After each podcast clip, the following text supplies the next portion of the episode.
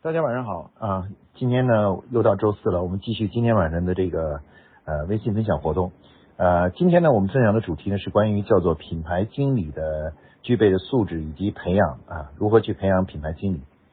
呃，这个主题呢与之前我们的几个主题是相呼应的啊。我们说呃一个企业呢要想持续的发展下去呢，就要不断拿出好产品。那么想拿出好产品呢，就得去有一个专门的组织去开发产品。啊，开发产品。那么现在很多企业呢，这个开发产品的这个组织啊，其实是相对来说是不确定的啊。有的企业呢会让研发部去开发，有的企业呢可能会让呃，比如说或者是呃销售部去开发，或者有的是老板自己开发产品啊，开发产品。也就是在开发产品方面呢，其实是没有一个嗯合理的一个团队来去专门负责这件事情啊。那么我们在之前讲的时候就介绍过了。一个企业呢，要想持续发展下去呢，就必须要开发出好产品，而开发这个产品的团队呢，就叫做叫做呃品牌产品小组啊，产品小组。那我们一般说呢，这个产品小组呢，就是在市场部里面啊，市场部呢有一个呃，如果我们想象一下呢，有一个总监啊，是负责整个市场部的管理的。然后呢，在市场部下呢，会设品牌小组啊，品牌小组。那如果公司拥有一个品牌呢，就设一个品牌小组；如果两个品牌呢，就设两个品牌小组。啊，多设几个呃，有几个品牌呢，就设几个品牌小组。那么在品牌小组下里面呢，呃，品牌应该品牌小组。那品牌小组里面呢，就会出现什么呢？出现产品小组啊啊。如果我们说那个这个人比较多呢，我们可以把它称为叫品牌部啊。品牌部在市场部下有品牌部，品牌部下面呢有产品小组啊，产品小组。那产品小组中是怎么构成的呢？那产品小组呢，就是由产品经理和产品助理构成啊。那么换句话说呢，嗯，虽然说啊，我们公司很多很多的部门，但真正从事创新工作和不断的产品开发工作的团队呢，主要是由这个产品小组组成的啊。他们是专职进行产品开发的团队啊，也就是说，他们的工作呢，全年下来呢，没有其他工作，就是不断对。产品进行升级、迭代、创新啊，开发出各种各样的更好的、更更好的满足客户需求的产品啊，产品。所以说呢，这个小组对于企业来发展来讲呢是极为重要的啊，极为重要的。那么说，如果一个企业没有好的产品团队、产品小组建立起来啊，建立起来，那么这个企业呢就缺乏了可持续发展的能力啊，想长期的发展下去呢，就会遇到困难啊。说到最后呢，品牌还是要靠产品来打造的。如果没有好的产品，品牌呢就就成就这个形成一个空中楼阁。所以说，培养品产品经理呢就变得非常重要啊。一个是培养产品经理，一个是培养产品助理，也就是说，打造整个的产品小组是变得极为重要。没有好的产品小组，就没有好的产品啊。那么上一节课呢，我们曾经讲过了关于品牌经理的培养。啊，我在那上面嗯谈到的呢，品牌经理呢是要有有更多的大局观啊，全局观啊，对这个呃品牌的方方面面呢都要有这个感受啊，对品牌的理解啊要到位啊。那么产品经理呢是向品牌经理汇报的啊，那他们在研究产品的时候的话呢，呃是在品牌经理的统一指导下来开始工作的。所以说，对他们的要求来说呢，就稍微低了一些。有很多同学问我说，培养产品经理和培养品牌经理哪一个更重要啊？我其实说都很重要，但是要说难度上来说呢，培养品牌经理呢会更难一些啊，培养产品经理呢相对更容易一些啊，产品经理会容易一些。因为什么呢？因为产品经理呢，他是在品牌经理的整体指导下啊，依照着品牌规划呢来开发产品啊。那么对于产品经理，我们需要需要什么样的能力呢？啊，那我觉得在针对我们现在的这个呃，就是现代这个时代啊来看的话呢，我们的需要的产品经理呢，呃，最重要的就是呃有一种呢能够了解客户的需求啊，发就也就是发现客户的需求，然后呢，呃，同时呢能够将客户的需求呢转化成产品的。啊，这个能力啊，就我们说叫呃定义需求，把需求呢用把需求呢用产品的语言来进行定义啊定义。然后呢，最后一点呢，就是要要求他们有一个能力将需求呢传递给后端的部门，把产品做出来啊，做出来。所以很多人都在问我说，产品经理的职责是什么呢？哎，我就说，产品经理的职责就是发现需求、定义需求和传递需求啊，传递需求啊，或者也可以叫满足需求啊，就是想办法组合公司的方方面面的能力，最终把客户这个需求做成产品，以满足客户的需求。实际上这是三个步骤啊，三个步骤。所以说，对于产品经理来说呢，只要掌握了这三种能力，就是发现需求、定义需求和传递需求啊，这个这个能力呢，就可以成为一个好的产品经理了啊，产品经理了。那么，如果从这个角度说呢，想做到这一点，那对于产品经理需要会什么呢？啊，第一个呢，产品经理需要会的东西呢，是要呃，知道怎么去对客户进行调研啊，因为发现需求呢是。所有工作的开始，如果你不能够很好的去了解客户，找到客户的这个痛点或者是需求点，那么你也就没有去没了产品开发的这个前提了啊，你就不知道从哪开始开发起了啊。所以说呢，这个掌握市场调有市场调研啊，呃，有对消费者这个洞察的这种能力呢，是变得非常重要，对于产品经理来说啊。呃，可以说是产品经理的基本功啊，看家本领之一啊。基本功就是市场研究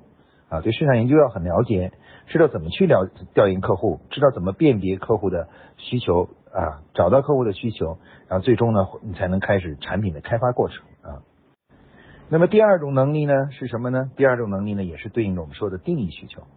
那产品经理必须对自己这个行业啊。呃，相关的科学啊、技术啊和材料学啊等有一定的呃专业的了解啊。当然，我们说你并不需要特别特别专业，因为研发部会更专业啊。那但但是你要知道啊，因为到时候嗯，你得到了客户的一个需求的时候，你需要一个想法啊，需要一个想法，就是去包括去判断这样的需求是不是可以满足啊。现在我们的技术啊、才我们的能力啊、是生产能力啊，是不是可以满足客户的需求？这种判断力呢，需要你有相关的行业的背景知识啊，有一些基本的背景知识，尤其是产品制造方面的背景知识啊，研发制造方面的一些背景知识。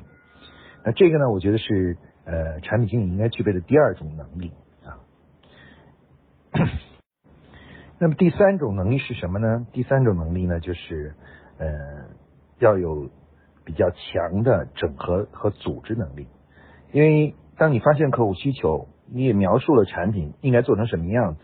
但是问题是把产品做出来，这是一个很复杂的过程啊！你要需要研发的配合，需要生产的配合啊，生产的配合。那么如果你要是负责上市的话呢，你还需要销售的配合啊，销售的配合。然后同时呢，可能有的时候还需要嗯一些其他的相关的呃部门的一些配合，然后大家一起共同努力，一个新的产品才能诞生啊，才能诞生。所以说呢，在这个过程中呢，产品经理需要去。呃，联络各个部门，组织各个部门，然后让他们一起来参加进来，和你一起来去最后把产品做出来啊，产品做出来啊，比如你要去设计啊、开模呀，然后去制造啊，然后再去去分销啊、推广啊等等这样的东西啊。那我们把这种能力呢，其实概括起来呢，就是一个新产品上市的组织能力啊。所概括起来，产品经理一共有三种能力，第一种能力是市场调研、发现需求的能力。第二个是什么呢？第二个是对行业的呃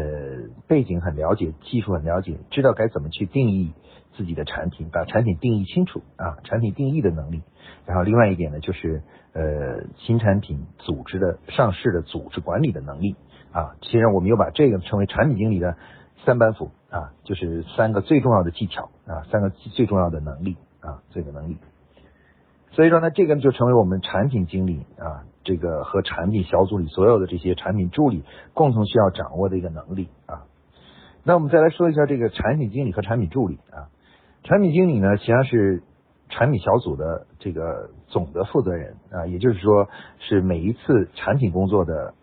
项目经理啊，项目经理。所以说呢，他每次呢开发新产品的时候呢，会把它当成一个项目来做啊，有明确的项目的目的、目标、时间、预算这些东西都有。啊，因此的话，他必须对项目管理也有所了解。所以说，在刚才说的三种呃技术能力以外呢，他还有一种能力呢，就是需要熟练的掌握项目管理的这种工作方法啊，工作方法啊。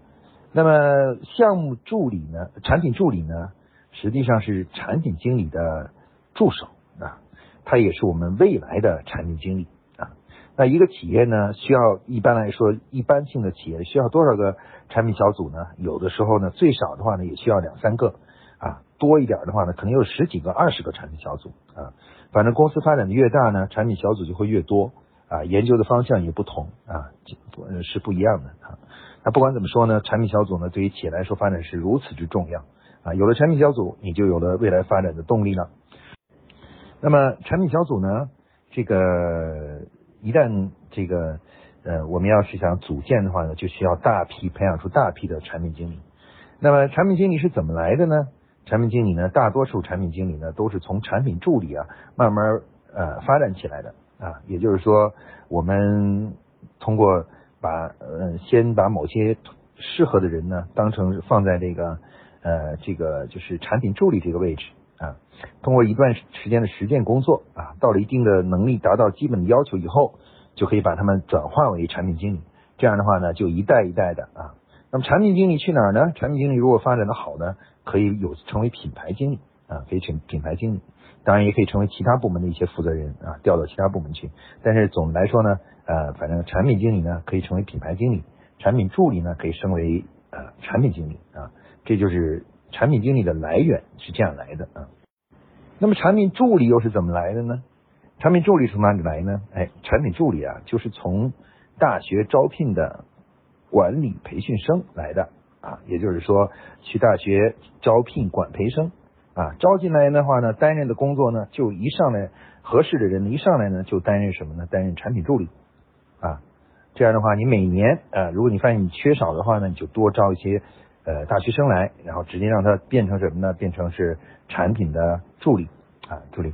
然后呢，工作上一年啊，或者是一年半左右的时间，其中某些优秀的呢，就可以成为产品经理了啊，产品经理了啊，这个我们的这个产品经理呢就诞生了，一个一个的就诞生了啊。那很多企业都特别喜欢的到其他公司去挖人啊，挖人呢，其实。问题呢是很大的啊，最大的问题是什么呢？就是嗯，第一个呢，就是在我们国家现在呢，大多数企业呢内部啊是缺乏对于产品经理的专业的培养和呃学习打造的这样一个流程的。由于没有流程呢，大多数的所谓的产国在外面做产品经理的人呢，其实都是只不过是有一点点的产品开发的经验啊，产品开发的经验。那对于真正一个规范的怎么去开发产品产产品啊，包括怎么去呃这个就是培养啊，不断的培养接班人呢，这个工作呢，其实都不一定是在行的啊。所以我个人认为啊，对大多数中小企业来说啊，比较现实的做法呢，是去呃通过招聘管理培训生啊，好高素质的管理培训生，然后让他们呢来担任产品助理啊，这样的话呢，我们就形成了一个。呃，不断的去补充新鲜血液啊，先招管理培训生到产品助理，产品助理到产品经理，产品经理到品牌经理的这样一套人，这样一套人才的培养的基本模式就形成了啊。那么好，那大家可能会提，刚才我已经定义了产品经理的能力的要求。呃，包括产品经理是怎么来的啊？每个其实真正优秀的产品经理必须要经过刚才我说的流程，是从管理培训生到呃这个助产品助理，然后产品助理到产品经理的这样一个过程啊。它是一层一层的不断的互相帮助、互相带，然后慢慢慢的就企业的产品小组会越来越多、越来越多啊。有的时候一开始的时候呢，有些企业可能只有两个产品小组，然后四个助理，每个小组是两个助理。然后每个呃另外一个小组呃另外小组两个加起来是四个助理，但是可能过了到了第二年的时候呢，其中的某些助理呢就升为产品经经理了啊，那么他们就可以成立第三个产品小组、第四个产品小组，甚至第五个产品小组。然后呢，他再招聘一些管理培训生呢，给他们当助理。那大家可以看到这种方式呢，就像细胞复制一样的。不断的复制出优秀的产品经理啊，产品经理，即使有些人走了也没关系啊，公司离开了公司也也不会影响我们产品的开发，因为我们有一个不断的输血的方式啊，输血的方式。那么一般呢，一个产品小组呢，通常都是一个产品经理呢带两个产品助理啊，注意不是带一个，而是带两个啊，两个产品助理啊，两个产品助理。呃，两个产品助理呢，呃，这些产品产品经理呢，这个和产品助理呢，一般来说，咱们在招管培生的时候，招什么样的会更好一些呢？嗯，大家比较呃习习惯问的东西呢，就是招文科生还是理科生啊？呃，招大学生啊，还是说只要到大专的就可以了，或者学历要求怎么样呢？啊，我的建议是这样的啊，第一呢，还是建议大家多招理科生啊，因为产品开发部分啊，对。逻辑思维的应用啊是比较高的啊，呃，调研呢这些东西啊都是需要比较数字化的、理性化的思考啊，所以一般产品经理呢，就是招产品的管理者的话呢，我一般还是喜欢招理科生。那另外从学历上要求的话呢，由于这些人呢，在未来的开发产品的过程中呢，要呃非常善于思考，然后还呃敢于创新啊，敢于创新。所以一般来说呢，我建议大家呢是要招一些呃相对好一点的大学的这个毕业生啊，毕业生。然后呢，因为他们可能更快的能够进入角色，然后另外呢就是呃有比较好的创新能力啊，愿意去去很好的进行创新啊，进行创新嗯。这样的话呢，嗯，为什么我刚才说我不太喜欢招呃文科生呢？因为嗯，其实文科生呢。嗯，他们的思考呢，可能有时候在逻辑上有些问题，而在我们这个产品管理过程中啊，呃，这个推理呢，变变得是非常的重要啊。那由于我们现代的这个产品啊，都有一个额外的要求啊，额外的要求，这额外要求是什么呢？就是我们说的颜值。某些行业生产的产品啊，其实颜值已经现在已经变得非常重要啊，因为现在咱们各行各业的产品啊。基本上都达到了客户的对质量的基本要求，所以其实客户怎么比呢？客户就经常比颜值，看哪个颜值更高啊，颜值更高。所以说呢，我们对产品经理来要求呢，其实现在已经提呃增加了一条要求，也就是呃审美的能力啊。那如果你没有很好的审美力的话啊，审美力不够的话。那可能在开发产品的过程中，容易出现呢，开发这个功能很好的一个产品，满足消消费者需求产品，但看起来却很很一般，很难看。那这样的话呢，也会干扰到这个我们的产品的推广和上市啊。当然这个问题呢，可以由嗯品牌经理呢帮他来进行补足啊补足。不过我们还是希望产品经理能够具备一些审美力啊，因为审美是一种很重要的能力。现在现在这个时代的打造的产品啊。它不仅是要好用，而且还要美啊，就是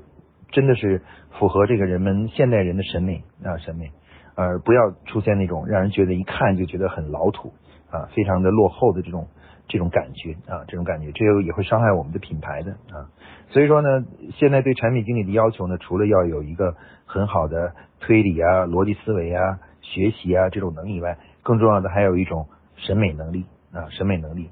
所以我们在招聘这些人的时候的话呢，要注意，呃，可能也要注意一下对审美能力的考核啊。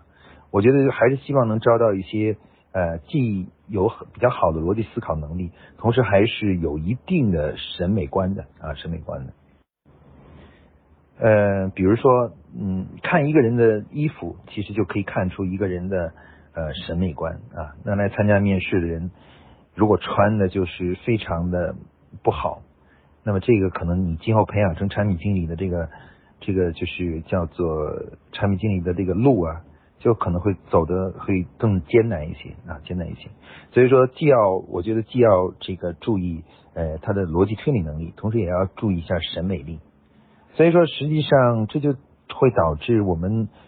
嗯产品经理在所有的新招的。呃，这个员工中啊，应该说是相对来说是最优秀的员工啊。那事实上，原来我在我原来工作的保洁呢，嗯，一招一百多个人进来啊，到最后呢，最优秀的啊，就是也就是刚才我说的情商、智商、审美、美商都很高的人呢，才会被选做去担任品牌经呃产品经理啊，产品经产品助理啊。当时我们那一届一百多人里面啊，大概只有七八个人。啊，被被吸收到市场部啊，成为了这个产品经理啊。可以说基基本都是既长得又很漂亮啊，就是打扮的也很好。另外一点就是更重要的就是呃这个呃逻辑推理能力也不错啊，就是啊这就相当优秀了啊。因为产品经理需要的是最优秀的啊，就像我们说打造汽车的发动机用的都是最好的钢啊，因为发动机是需要呃承受压力啊，各方面来讲呢都是要求很优秀的啊。呃，产品经理呢也是我们企业中啊最重要的一个人才。啊，最重要的一种财富，人力资源的财富。所以说呢，呃，这种人呢，往往在招聘的时候呢，都是把我们都是把最好的啊，一在一季每届招聘里最优秀的啊，这个最平衡的这些人呢，送到送到这个产品小组里面去啊，让他们来成为这个我们产品产品经理的这个候选人啊，候选人。呃，基本上来说呢，呃，我们只要是。呃，本着这样一个原则，因为我们知道我们要打造的这个产品经理是需要既有一定的推理能力、组织能力，同时还有一些美学的，就是审美能力啊，审美能力的这样人。那我觉得呃，基本上能够有这三条，基本上就可以比较顺畅的培养成一个未来的呃产品经理啊，产品经理。呃，基本上呢，我我觉得呢，这个大家肯定这个，当然我这么讲。啊，如果你想真正的去把这个体会透了呢，还是需要去呃去到实践中去操作一下啊，试一下啊，试一下，试一下呢，你就会感觉不不一样了啊，你会感觉更深刻对我说的这个东西啊。那么嗯，最后呢，我想跟大家说的是什么呢？就是产品经理呢，对于企业来说啊，是一个非常重要的一种呃资源和财富啊。从某种意义上来说，产品经理。将决定了企业未来的发展的这个快速度和这个发走的这个高度啊，都都跟产品经理相关。比如我们举个例子，比如像当年腾讯，腾讯的发展当时发展是 QQ，发展到一定程度以后，QQ 其实已经遇到了瓶颈了。那么后来呢，腾讯公司呢，在这个基础上呢，呃，自我的这个升级，开发出了微信啊，微信。而微信呢，其实就是当时他们的某一个产品小组啊，在克服了重重困难，最后将这个微信开发出来。那么今天的微信已经成为了腾讯公司最核心的产品啊。换句话说，腾讯公司虽然有很多产品，但是它最核心的产品就是微信啊。微信是真正的意义上的超级产品啊。而这个超级产品呢，只不过是当年的一个产品小组，只有几个人的一个产品小组把它开发出来啊，开发出来的。那我们可以看到呢，其实产品小组呢，产品经理、产品助理和产品小组呢，就是我们企业发展的未来。从某种意义上，企业上升级。这样进一步的上一个台阶，呃，打造一支啊强有力的、能够持续的、呃良好工作和运营的这么一个呃产品团队啊，对于企业来说是极为重要的啊，极为重要的。那任何企业如果忽视这个问题的话呢，都会导致呃这个企业经营呢会遇到困难啊，发展到一定阶段，遇到环境一变呢就会遇到困难。所以我希望大家呢都每个。每个企业呢，都要把这个打造专业化的产品开发团队的这个主题呢，呃，列入到自己的企业的转型升级和改革的日程中去啊，作为作为企业发展的一个非常重要的主题来进行什么呢？进行呃探讨并做好规划啊，越早去开始组建这个团队，那么企对未企业发展的未来呢是越有帮助啊。好，今天呢，关于这个产品经理这个培养的主题呢，就简要的给大家介绍到这里啊，谢谢大家。嗯，张同学这个问题呢，就是也是我们很多企业经常遇到的啊，就是有的时候没做品牌定位，产品就已经做出来了啊，不管这产品怎么来的吧，反正是有的是模仿的，有的是可能是呃老板出到国外看到一个什么产品，或者是自己呃突然发现了一个什么技术，然后就把这技术转化成产品了。然后呢，就是这时候就没有品牌定位，就已经做了啊，已经在网上开始卖了。这个问题其实不大啊，就如果你哪天意识到了，准备开始做呃做品牌了，那你赶快进行品牌定位。那定位完以后，你要做的事情是什么呢？是就是基于品牌定位，将现有的所有的产品呢都扫描一遍啊，看看他们哪些是和品牌定位是一致的，哪些呢是不一致的。那如果是不一致的呢，就立刻进行升级。迭代啊，就迭代一次，迭代一次的话呢，就按照品牌的思想呢，把它迭代一次就 OK 了啊。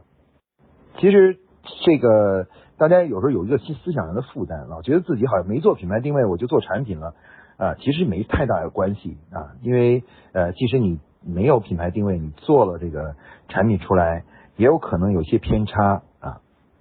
关系并不大啊。其实只要你去赶快做品牌定位，把品牌定位做了，做完以后呢，对现有产品扫描一下，把。呃，合格的挑出来，不合格的话呢，就开始进行升级迭代，把老产品呢就慢慢就淘汰，用新产品，用新的迭代产品呢来替代它，这样很快呢就会使得整个产品序列、产品队列呢就